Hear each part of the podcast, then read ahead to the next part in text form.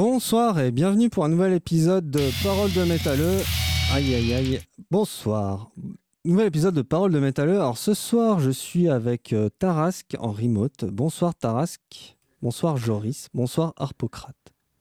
Bonsoir à tous. Bonsoir Asmot. Bonsoir, bienvenue et bienvenue. Donc ce soir, Tarask, ouais, c'est un peu foiré là mon démarrage. Il y a le truc qui s'est emballé après quoi. Tarask, tu viens nous présenter ton, ton nouvel album, Farus Morti. Tarask, la grosse bête euh, du, euh, du Sud. Qui es-tu, Tarask D'où viens-tu? Ben, moi, c'est Joris. Euh, du coup, je viens, de, je viens de Marseille à la base et maintenant, maintenant je suis toulonnais. Donc voilà. Et puis Tarask, c'est le groupe que j'ai fondé, fondé pendant la pandémie de Covid. Du coup, début 2020.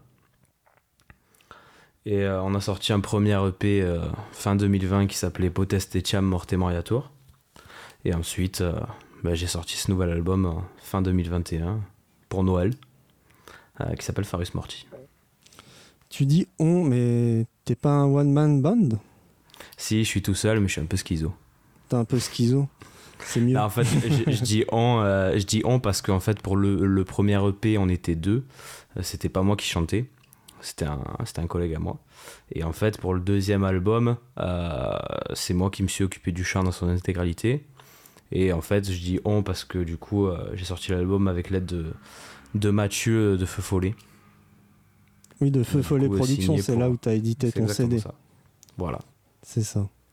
Alors, Tarasque, Tarasque. Le Tarasque, c'est une, une, bestiole euh, bien du, du, sud. Alors, pour présenter ça, j'ai choisi un petit texte. Alors, j'ai été le chercher euh, très très loin, ce texte-là. C'est dans le Dico des créatures oubliées. Donc euh, voilà, dedans il y a un paragraphe sur la tarasque. Alors, donc ça recoupe parfaitement ton album. Alors, parfois surnommée la bête faramine ou faramineuse, la tarasque est un dragon hexapode provençal vivant dans des marécages à proximité de Tarascon dans les Bouches du Rhône. La première mention à nous être parvenue a été faite par Gervais de Tibury qui, dans le Liber de Mirabilibus Mundi, le livre des merveilles du monde, situe ses méfaits au début du christianisme signalant qu'au temps de la bienheureuse Marthe, hôtesse du Christ, sœur de Lazare de Madeleine, blablabla, pour dévorer les gens se cachait au pied du rocher de Tarascon un monstre du genre du féroce serpent de mer, un espèce de léviathan provençal. Donc tu t'es inspiré de cette bestiole-là. Ouais, tu as vécu à cette besti avec cette bestiole-là au sens, enfin tu, comment dire, il y a des, il y a des traditions là où tu vives près de Toulon et près de Tarascon.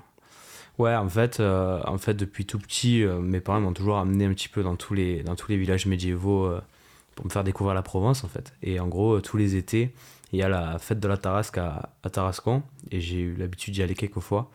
Et en fait, ça m'avait vraiment fasciné quand j'étais petit, parce ce, quand on y va pour la fête, ils ont cette fameuse procession, en fait, ils partent de tout en haut de la ville.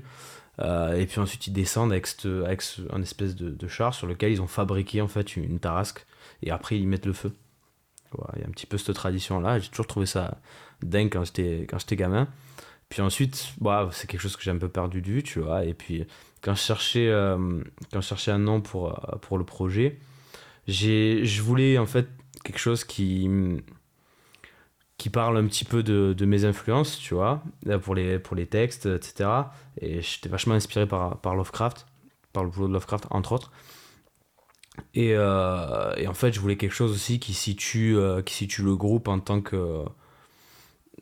qui lui donne une identité, tu vois. Et, euh, et en fait, je trouve que Tarasque, bah, le fait que voilà, je, vienne de, je vienne de la Provence et puis qu'il y ait un petit peu tout cet esprit Lovecraftien derrière, je trouve que ça collait bien et que c'est un, nom qui était sympa, tu vois. En plus, c'est court, c'est facile à, à retenir. Je trouvais que c'était pas mal.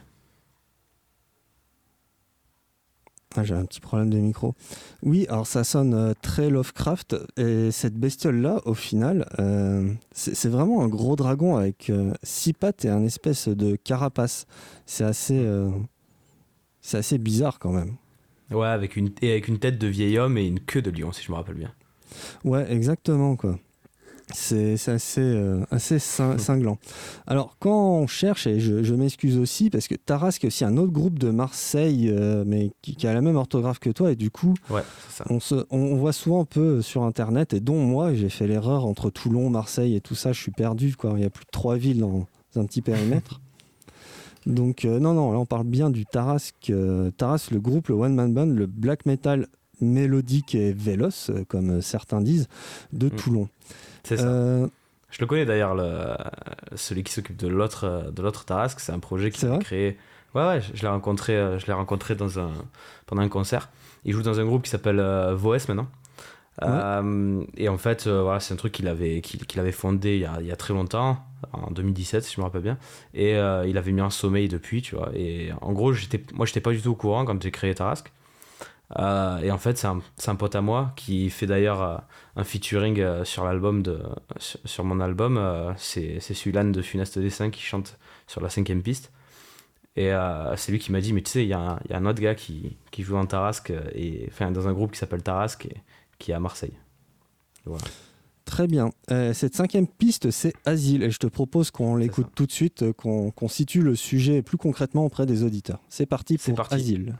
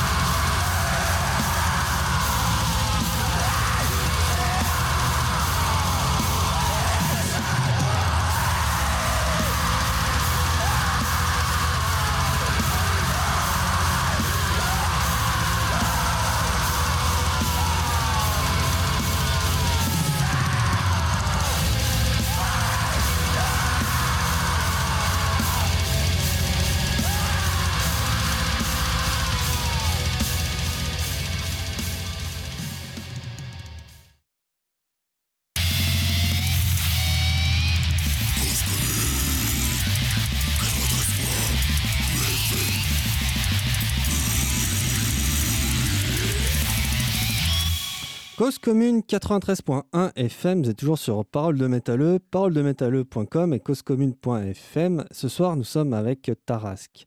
Tarasque, avec son album Farus Morti, le phare, le phare est l'homme, le phare, le symbole vertical qui relie la terre vers le ciel.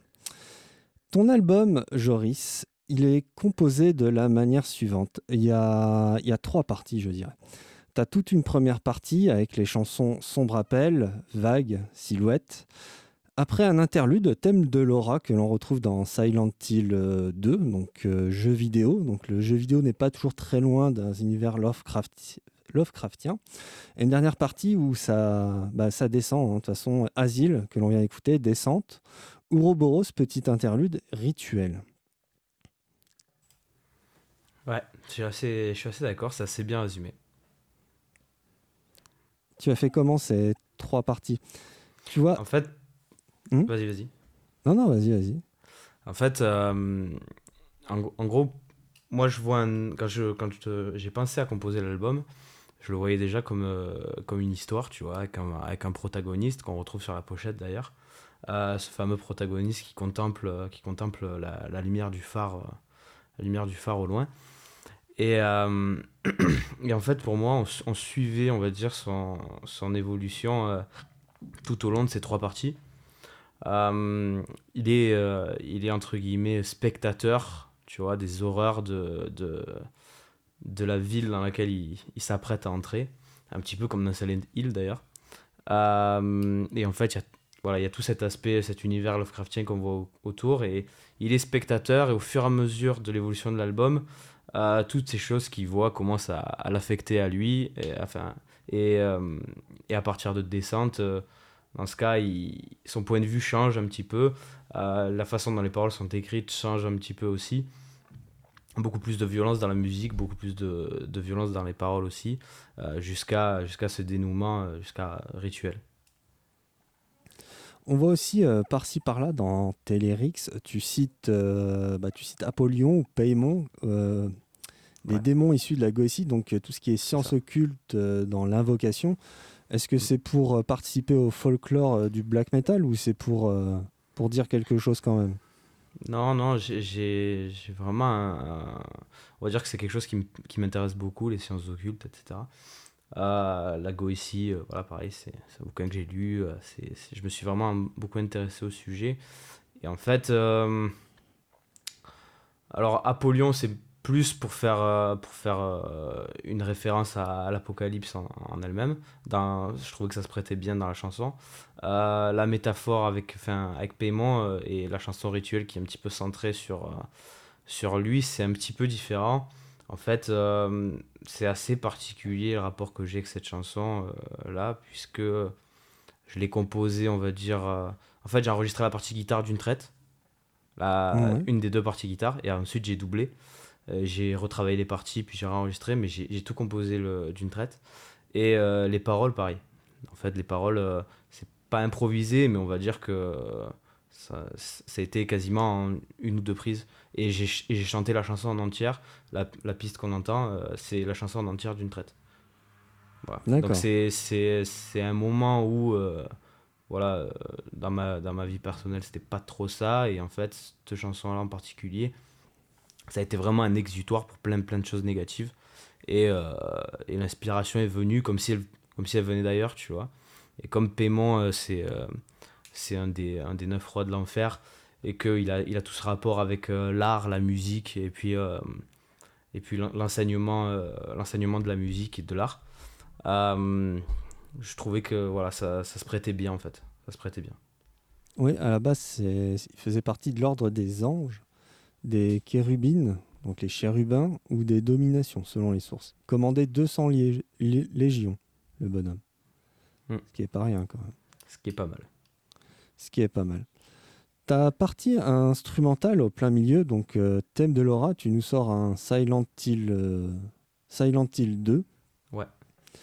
Euh, en fait, j'étais en train de réfléchir parce qu'on on disait en off, en fait, tu nous disais ton âge, alors je sais pas si j'ai le droit de le dire là. Oui, oui, pas de souci.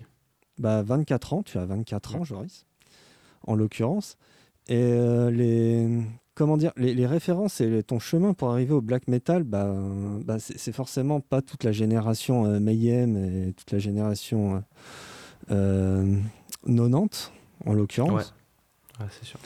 Et du coup, toi, tu es passé par le corps avant d'arriver au black metal, voire même la musique de, jeux vidéo qui comporte aussi une ambiance, euh, une ambiance particulière.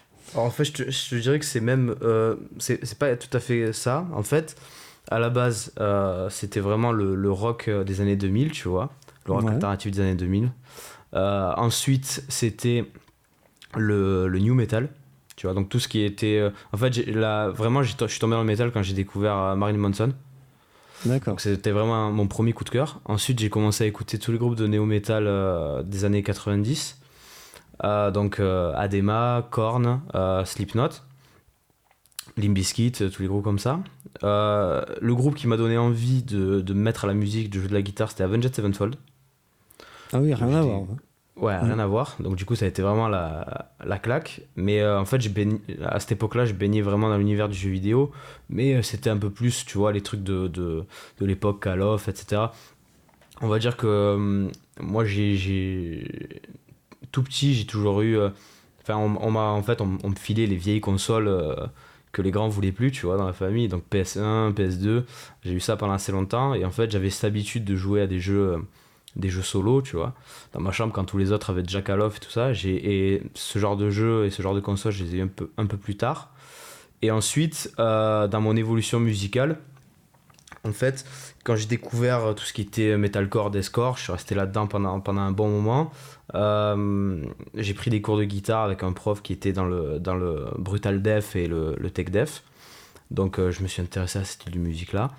Et puis, en fait, j'ai découvert le black euh, bah avec Mayhem, Bourzoum euh, et tout ça, parce que forcément, voilà, au bout d'un moment, on s'y intéresse. Parce qu'il y a tout le côté, euh, il y a tout le côté, voilà, meurtre, église, église qui brûle. Quand on est, quand on a 16 ans, on trouve ça stylé, tu vois. et en fait, vraiment, la, la claque que j'ai eue avec le Black, ça a été KPN, ça a été Peste Noire. ça a vraiment été le groupe qui m'a fait rentrer dans le Black. Et après, et après j'ai commencé à écouter tous les groupes Immortal, euh, Darktron, Emperor et tout ça. Et en fait, j'ai bien accroché à certains groupes, donc euh, que j'ai vraiment écouté pendant, pendant longtemps, donc KPN, euh, j'ai déjà dit, mais Behemoth par exemple, les, les, premiers albums, même leur partie, même leur partie un peu plus Black Death. Ouais, et au final, les, deux premiers Behemoth, ils sont, ils sont terribles. Hein. Ah, moi, franchement, franchement, je suis pas, je suis pas difficile avec Behemoth. Je trouve, allez, la plupart très bons. Voilà. Même les derniers, même les derniers, j'aime beaucoup les derniers, tu vois. Ah, ça mon côté un peu, un peu, un peu poseur. On va dire que ça me dérange pas. On va dire quand, quand la musique est un peu plus mainstream, tu vois, même dans le, même dans le milieu du métal, ça me gêne pas vraiment. Donc, euh, en vrai, le, virage qu'ils ont pris, même s'il est plus mainstream, c'est, ça me gêne pas, tu vois. J'apprécie quand même. Euh, et en fait, ben, en me plongeant dans l'univers du black, tu vois, euh, ça m'a vraiment fait, euh, fait revenir ben, à des jeux vidéo comme Silent Hill, que, j'ai, que je me suis refait sur, sur émulateur, tu vois. et puis tout cet univers pas macabre, un peu macabre occulte, tu vois, des, des bouquins, des bouquins qui parlaient de ça. même, même dans les films, tu vois, je me suis découvert une passion pour les films d'horreur et les choses comme ça. Et forcément, euh, forcément ça m'a influencé à un moment donné. Euh. En fait, voilà, la littérature, le cinéma, et puis, euh, et puis un peu les jeux vidéo, en particulier Silent Hill, et aussi, et aussi Bioshock, qui est mon, mon, jeu préféré.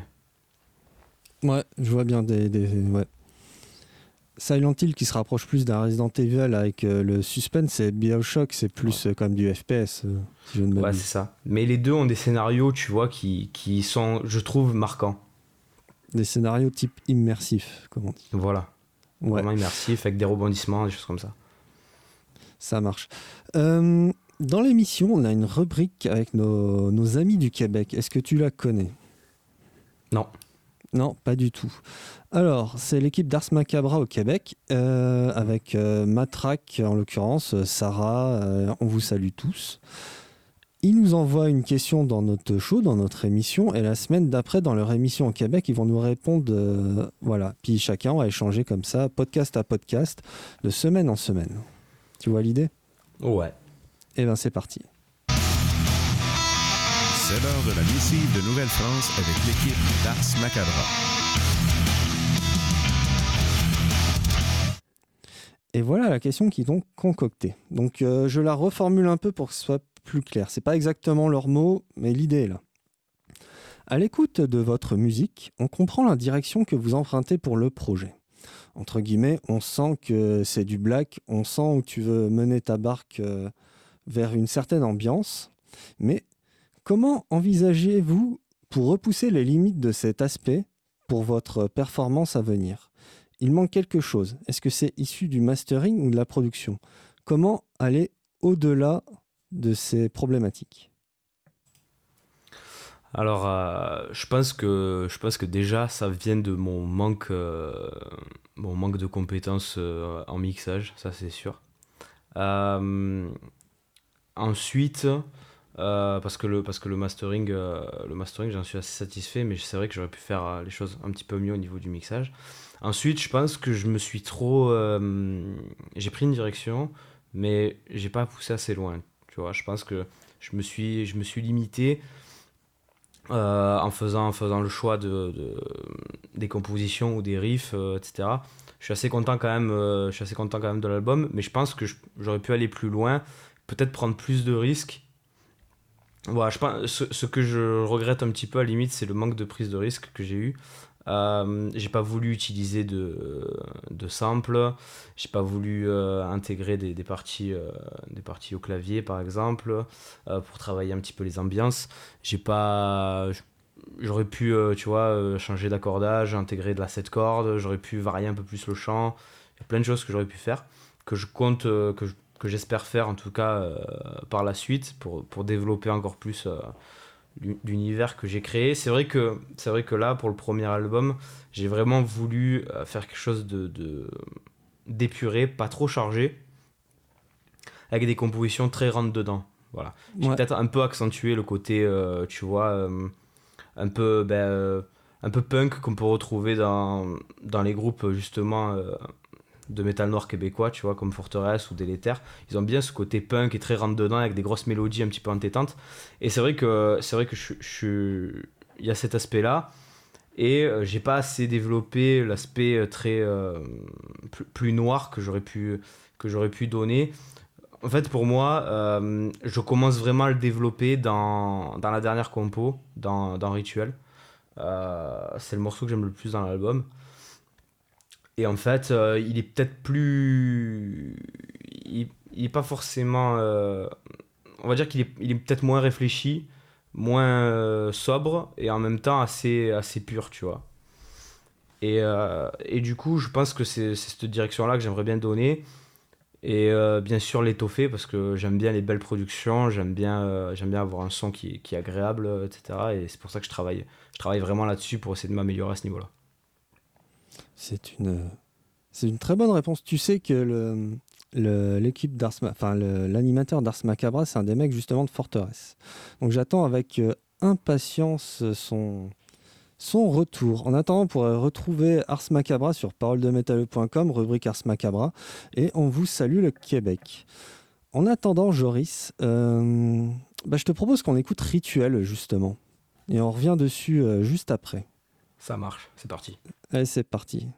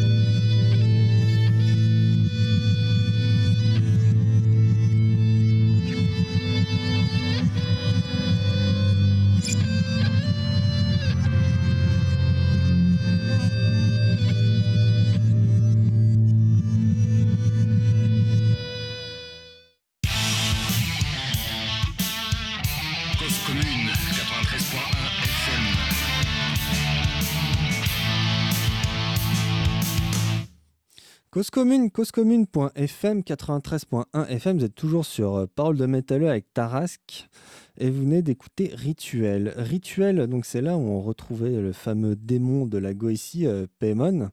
Et justement, on peut se demander, à force d'invoquer les esprits démoniaques dans tous ces albums, enfin, est-ce que les Blackeux, ils, ils ouvrent pas une espèce de porte euh, vers le chaos? Enfin, Est-ce qu'on banalise pas euh, trop ça, justement? Je pense que hum, je, je pense qu'on peut on peut y voir deux aspects. Je pense que le premier aspect, ça va être euh, bah, pour coller à l'univers du black metal, c'est tout ce qui est occulte, tout ce qui est macabre, etc. Donc le genre de thèmes qui reviennent un petit peu, comme le gore peut revenir dans le, dans le, dans le death metal, par exemple. Euh, ensuite, je, je pense que ouvrir une porte vers le chaos, euh, je pense que pour la plupart des gens qui prennent au sérieux, en tout cas, ce genre de. Le, tout ce qui est les sciences occultes, etc. La porte, pour eux, la porte est déjà ouverte, tu vois. C'est que, c'est que tu es déjà dans une démarche où, euh, où en fait, les ténèbres, ils sont, ils sont là, ils sont partout, et en fait, tu essaies juste de, de t'adapter, de vivre avec. Je vois très bien. C'est, euh, enfin, t'es pas obligé de sombrer dans la musique pour faire ça quelque part. Ouais, c'est ça. C'est ça. Ok, bah pourquoi pas, pourquoi pas. Concernant, si on revient à ton album pour en revenir à, ta pochette, euh, alors c'est, pas mal quand même parce que j'ai- j'aime bien les pochettes d'albums. Quand j'étais gamin, je me mettais devant ces pochettes, soit les VHS ou les CD. Puis c'était la plus belle pochette qui, récupérait ça. Pourquoi avoir montré à tout prix un, un phare? Parce qu'au final, dans tes textes, tu parles pas de phare plus que ça au final. Non, mais en tant que, en tant que symbolique, je trouve ça vraiment intéressant. Euh, surtout dans la, surtout dans la, dans la, en fait, dans la composition de la pochette, on en a discuté avec, euh, avec Camille, avec Cam, euh, Cam Oradera, qui a, qui a réalisé la pochette.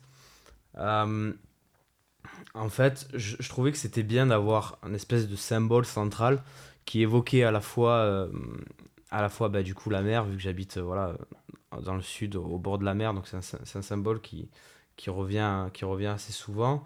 Et, euh, et ensuite, l'aspect, tu vois, euh, guide, entre guillemets, que le phare peut, peut évoquer, mais, euh, mais guide vers quoi, tu vois? C'est un petit peu, tu, tu, vois une lumière, tu la suis, mais en fait, au final, tu sais pas si c'est bénéfique ou pas, tu sais pas où ça te mène, tu vois? C'est cette espèce de... Tu vas faire confiance aveuglément à une, à une lumière, à une lueur, à un guide, entre guillemets, autoproclamé qui, qui est là, qui est imposant et qui, qui est présent. Et toi, tu lui fais confiance euh, de façon aveugle. Est-ce que c'est pour ton bien? Est-ce que... Ou pas, quoi? C'est c'est un petit peu cet aspect-là que je voulais évoquer. Ouais, tu parles aussi niveau symbole, c'est Ouroboros, donc l'Ouroboros, l'espèce de symbole infini, le... Hmm. ça, ça, y a pas, ça commence pas, ça a pas de fin, on sait pas trop, euh, on sait pas trop ça, mais tu parles plus d'un espèce de, de massacre perpétuel, en fait. En fait, c'est assez rigolo parce que, euh, en gros, les titres des, des, des chansons, c'est un petit peu bizarre. J'ai fait une espèce de schmilblick, mais en gros, il faudrait les décaler, tu vois. C'est-à-dire que la- les chansons n'ont pas forcément le bon titre. Ok, donc euh, c'est quoi l'algorithme pour décrypter cette histoire? En fait, l'algorithme, c'est que, à part Sombre Rappel, que j'ai réenregistré, qui était présent dans, dans le premier EP, et euh, le thème de Laura, il faut euh, décaler tous les titres de 1. En fait, ch- chaque titre, euh, il est pour la chanson d'après. Et du coup, Rituel, il serait pour une, il serait pour une chanson qui viendrait euh, bah, du coup sur un futur album. C'est un petit Et- peu ça la- la- l'algorithme. Et du coup, Ouroboros, il serait pour la dernière chanson, euh, pour Rituel, du coup. pour Et en fait, on aurait bien ce côté, euh, tu sais, euh, le, le- la partie acoustique qui est au début euh, de la chanson, qui ensuite est, re- est re- reprise à l'envers à la fin. Voilà. Ah, Et ça, à l'envers et ça fait cette espèce de cercle. D'accord. Et pourquoi ce, ce décalage? Parce qu'on part du haut du phare et puis on regarde au-delà du globe, on peut revenir derrière le phare.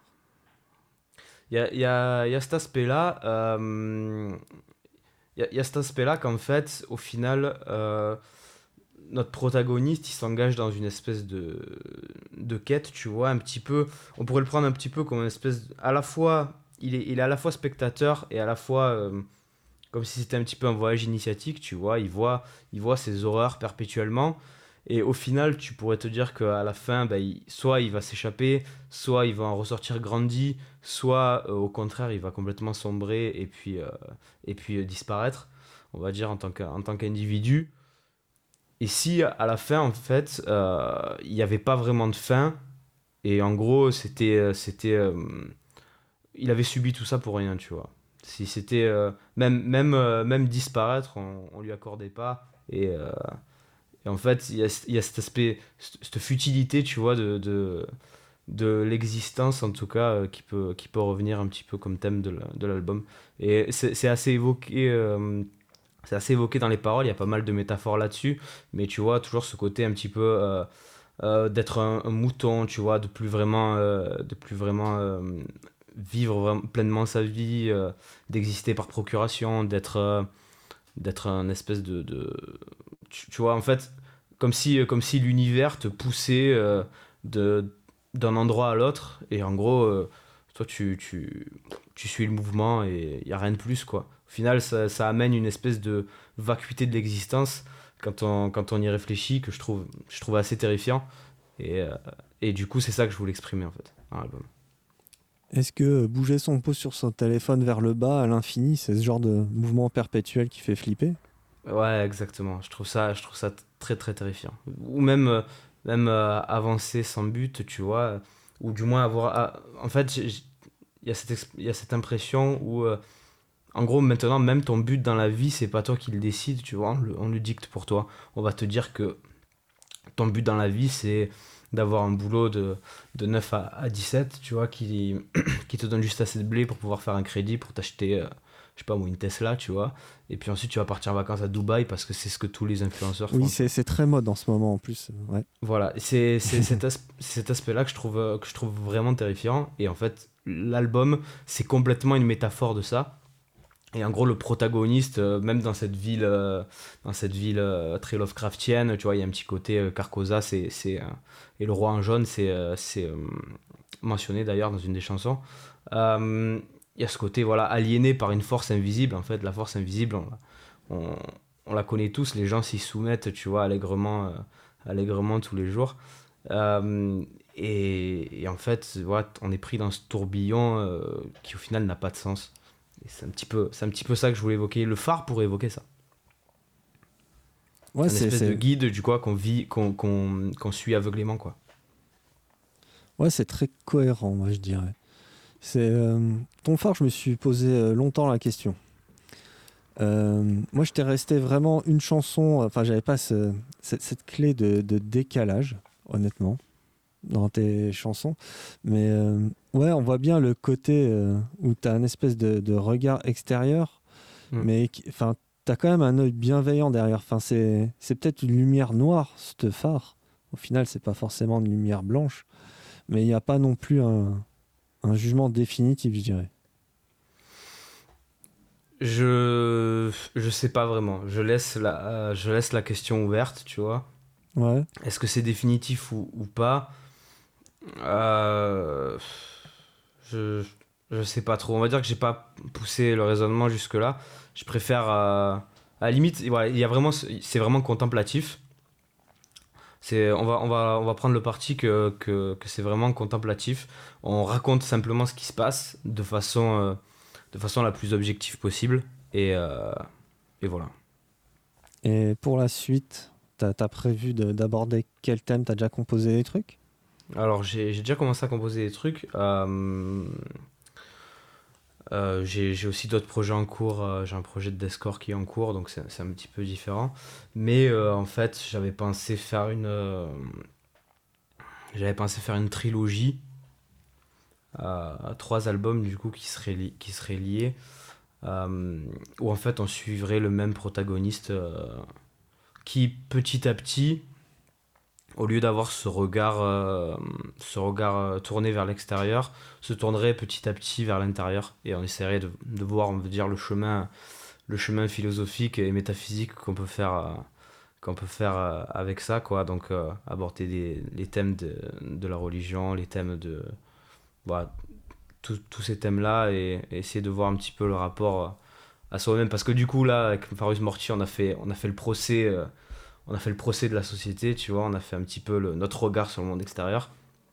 Mais, euh, mais je pense qu'il y a, il y a aussi des choses à, à voir de, du côté de soi, en fait. Et si on revient à, à la Tarasque, le dragon hexapode à tronche de Léviathan à carapace, c'est le, c'est un monstre humain, c'est, c'est le monstre de quelle partie de l'homme? Euh, c'est le, c'est le monstre euh, qu'on ne comprend pas, tu vois. C'est, euh, c'est le monstre Lovecraftien. On sait pas, on sait pas ce que c'est, on comprend pas. Ça dépasse notre compréhension. Et en fait, c'est un petit peu, euh, on croit avoir du, on croit avoir le, le contrôle. On croit avoir le contrôle sur notre existence, mais en, fait, l'univers, euh, l'u- l'univers est là et qu'on soit là ou pas, il continue, d'avancer. Donc euh, ça, ça met, euh, tu sais, dans les, dans les nouvelles de Lovecraft, généralement, euh, l'humain est mis en perspective devant sa propre, devant sa propre faiblesse, Mm. entre guillemets, ou même le fait qu'il est, qu'il est vraiment un grain de sable dans, dans l'univers, tu vois. Et en fait, la Tarasque, c'est un petit peu, c'est un petit peu ça. C'est, c'est- en fait, il y a une espèce de dualité au final, puisque, puisque on essaye de, de, de, de montrer à l'humain qu'il peut être mieux que ce qu'il est déjà, qui peut faire, euh, peut faire mieux, qui peut avoir une existence, euh, enfin une vraie existence, quelque chose de, de beaucoup plus vertueux et, grandiose entre guillemets. Et, euh, et on le met quand même en face de, du fait reste, reste, reste humble parce que comparé à l'univers, t'es, rien du tout quoi. Ouais, dans Lovecraft, il y a aussi.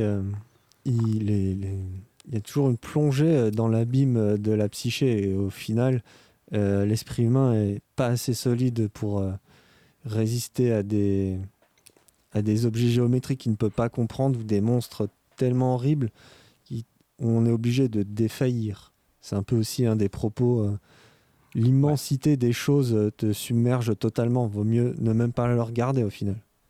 Exactement.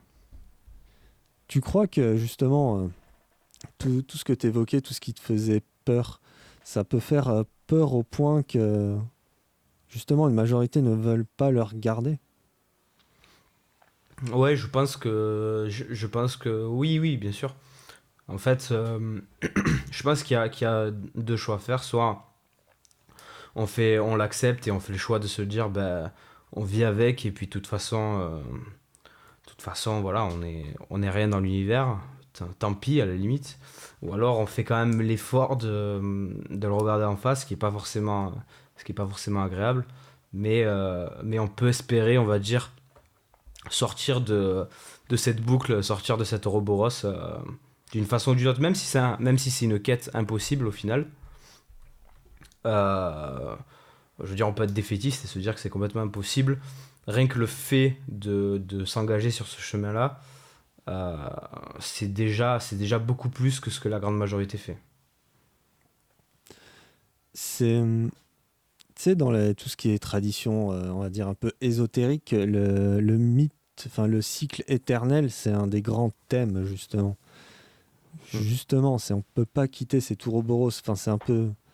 C'est un peu fataliste, quelque part. Ouais, ouais, bien sûr. Je, je pense que j'ai une vision quand même assez fataliste des choses, mais je j'aime pas les, les, les chemins faciles et tout tracés, tu vois. Donc même si au final, voilà, comme je disais, même si au final ça n'a pas de sens, rien que le faire, c'est déjà suffisamment satisfaisant euh, de se dire qu'au moins on aura essayé. Ça, c'est cool. Euh, j'ai rebondir, hop, sujet un peu différent, mais sur, sur euh, dans ton album, euh, quand on revient, tu as, aussi programmé la, la batterie. Mm. Euh, Est-ce que tu as prévu justement de prendre un batteur de session ou même de faire des, des lives avec un line-up euh, complet? Et Alors, aussi- euh, ouais, j'y réfléchis, ouais. Ouais, j'y ré- j'y réfléchis. Il me manquerait un batteur. Il me manquerait un batteur de session. Mais sinon, le reste, le reste serait faisable. Parce que j'aurais. euh, Enfin, faudrait voilà, s'organiser, préparer les morceaux, les répéter, etc. Mais, euh, mais oui, ce, serait potentiellement faisable. C'est quelque chose auquel j'avais pensé. Je, m'étais, je, me suis pas forcément euh, pressé pour me dire il faut absolument que je fasse des lives, que je trouve un batteur, etc j'aimerais déjà avancer sur les autres projets que j'ai en cours. Ensuite, ensuite, terminer l'album. J'aimerais bien avoir un batteur de session pour, pour enregistrer le deuxième album de Tarasque. Parce que c'est sûr que le son, le son sera forcément meilleur. Euh, et ensuite, ben, à voir si voilà l'opportunité de live se présente euh, et puis si on arrive à, à monter un line-up. euh, parce que bon, c'est sûr que voilà, monter un, monter un line-up live, etc., c'est aussi, aussi faire des compromis. Et, l'avantage qu'on a quand on, quand on est un groupe, en- one-man band, c'est que en fait, les seuls compromis qu'on a à faire, c'est avec soi-même. Et c'est vrai que ça, ça propose un confort qui est, euh, qui est à l'heure actuelle pas négligeable euh, pour moi avec le rythme de vie que j'ai. Euh, mais à voir, à voir comment les choses évoluent. Quoi. Je, je suis pas pressé, on va dire. T'es pas pressé, mais tu penses pas que des, des avis extérieurs de, de gens vraiment intéressés par ta zik, ça peut apporter une autre dimension? C'est sûr. Tu sais, par rapport à ce qu'on disait tout à l'heure, tout ce qui est mastering et tout ça. ouais bien Parce sûr. que c'est bon fondamentalement. Quoi. Bah, même même euh, je, je me fais déjà, je me fais déjà énormément, euh, énormément conseiller, entre guillemets. euh. J'ai Arnaud qui m'a donné, qui m'a donné pas mal son avis. Euh, J'ai aussi Sulan de Funeste Dessin qui a, qui a bossé sur le projet, qui m'a donné aussi son avis. J'essaie de recueillir autant d'avis extérieurs que je peux. Ok. Euh, mais c'est vrai que voilà, pour- à l'heure actuelle, ben, l'enregistrement, euh, les enregistrements, c'est moi qui les fais. La batterie, c'est moi qui la programme. Euh, c'est vrai que si j'avais un batteur, ce serait, ce serait, ce serait pas négligeable. Donc j'y pense. Ouais, ça serait une. C'est un, un des points qui, me- traumatise un peu avec les one-man band, à force en fait. C'est. euh, alors, bon, je, je raconte un peu à mon avis du coup. Mais soit tu tombes euh, sur des, des drum kits, des, des programmations euh, où on essaye d'imiter tant bien que mal la batterie, soit on assume complètement le drum kit et on fait quelque chose de totalement artificiel, voire industriel. Toi, tu es plutôt dirigé vers et tenter de faire quelque chose des plus organique. Ouais, mais du coup, ça m'intéresse d'avoir ton avis. euh, Tu penses quoi de la programmation de batterie euh, sur l'album? Est-ce que tu trouves qu'elle est quand même intuitive? Euh, Même s'il y a ce côté. euh, voilà, il n'y a, y a pas énormément de variations de, de dynamique, surtout sur les blasts et les choses comme ça. Mais est-ce que tu trouves qu'il y a quand même cette patte organique ou tu trouves que pour le coup, ça fait vraiment batterie industrielle, tu vois Bah, il y a un début d'organique, je dirais, mais ça sent quand même que c'est un peu industriel. Mais Ouais. c'est moins voyant que, que d'autres one-man band. D'accord. Bon, au moins ça. Voilà. mais euh, ouais, ouais, une bonne batterie euh, sur plein de one-man band, je pense que ça, ça donnerait une dimension euh, vraiment différente. Quoi. Ah, Je suis complètement d'accord. Ça, c'est. Au final, tu vois, il n'y a, y a pas énormément de groupes qui assument euh, vraiment le drum kit euh, à fond, quoi. Je dirais, Mm. tu vois, il y a Mysticum, donc euh, je sais plus, c'est norvégien ou suédois qui, qui assume pleinement, puis ils jouent sur des piliers géants en, en live.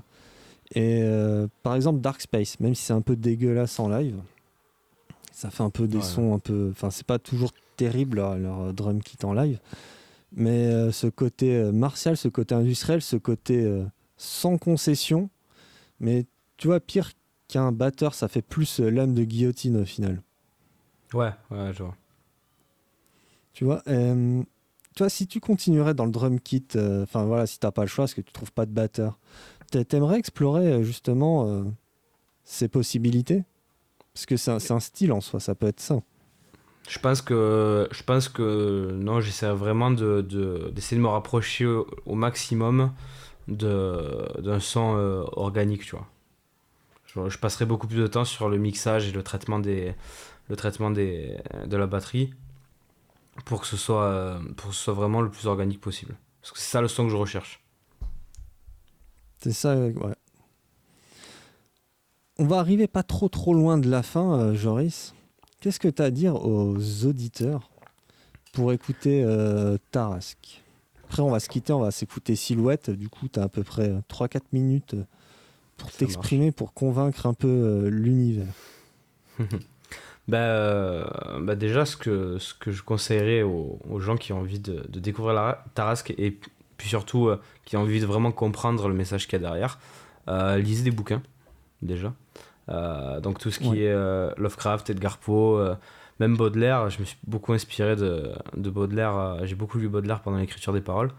Donc voilà, en fait, s'intéresser à l'art en général, on va dire que moi je me considère un petit peu comme un, geek de l'art. J'aime beaucoup la littérature, j'aime beaucoup le cinéma, euh, j'aime beaucoup l'art en général. Et en fait, j'essaie vraiment d'évoquer des choses en fait à travers ma musique, même des choses très visuelles. Euh, donc j'ai vraiment, vraiment euh, avoir, on va dire, se préparer à une écoute en ce sens-là. Je pense que c'est ça qui, qui procurera la meilleure expérience. Et puis, euh, et puis voilà, j'espère que les, que les gens apprécieront, ceux qui ne connaissent pas déjà. Euh, L'album va arriver sur Spotify, de toute façon, euh, d'ici euh, d'ici pas très longtemps, je crois, la semaine prochaine ou la semaine d'après. Ensuite, j'essaierai de je vais l'uploader en entier sur Facebook aussi, sur YouTube, pardon. Il est déjà disponible sur Bandcamp pour ceux qui ont, envie de le découvrir par cette plateforme-là. Euh, J'ai aussi encore des CD, il y a aussi encore des t-shirts. Donc, euh, donc il y a plein de façons de, de découvrir cet album-là. Et puis, euh, et puis voilà, j'espère revenir assez vite avec des nouveaux morceaux, possiblement peut-être un split qui devrait sortir cette année avec d'autres groupes. Donc, T'as déjà les groupes avec? Ouais, ce sera, ce sera annoncé officiellement un petit peu plus tard. Ok. Euh, et, puis, euh, et puis voilà, un nouvel album qui sera en préparation. euh, on verra, je sais pas exactement quand ça va sortir, puisqu'on verra. J'aurai sûrement mon projet, mon projet de, de Deathcore euh, Gent qui sortira avant. Mais en tout cas, en tout cas, oui, je continue à, je continue à bosser sur de nouvelles choses et puis, euh, puis j'espère revenir assez vite, plus fort, mieux, certainement mieux préparé avec des compos, avec des compos de meilleure qualité. Et puis déjà, euh, déjà, j'espère que les gens apprécieront, apprécieront le premier album.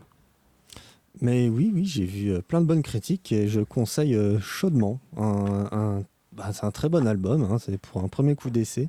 Donc on répète, c'est à mi-chemin entre Silent Hill, euh, Le Havre pour le côté phare et le côté un peu euh, metal, black metal euh, ésotérique, avec quelques relents qui viennent de, de Toulon, avec un, un monstre euh, immense et qui fait peur. Merci Joris. Merci à toi. Euh, J'attends la suite, ton prochain album avec un batteur, je te le dis. Voilà. Donc, On va essayer de faire euh, ça.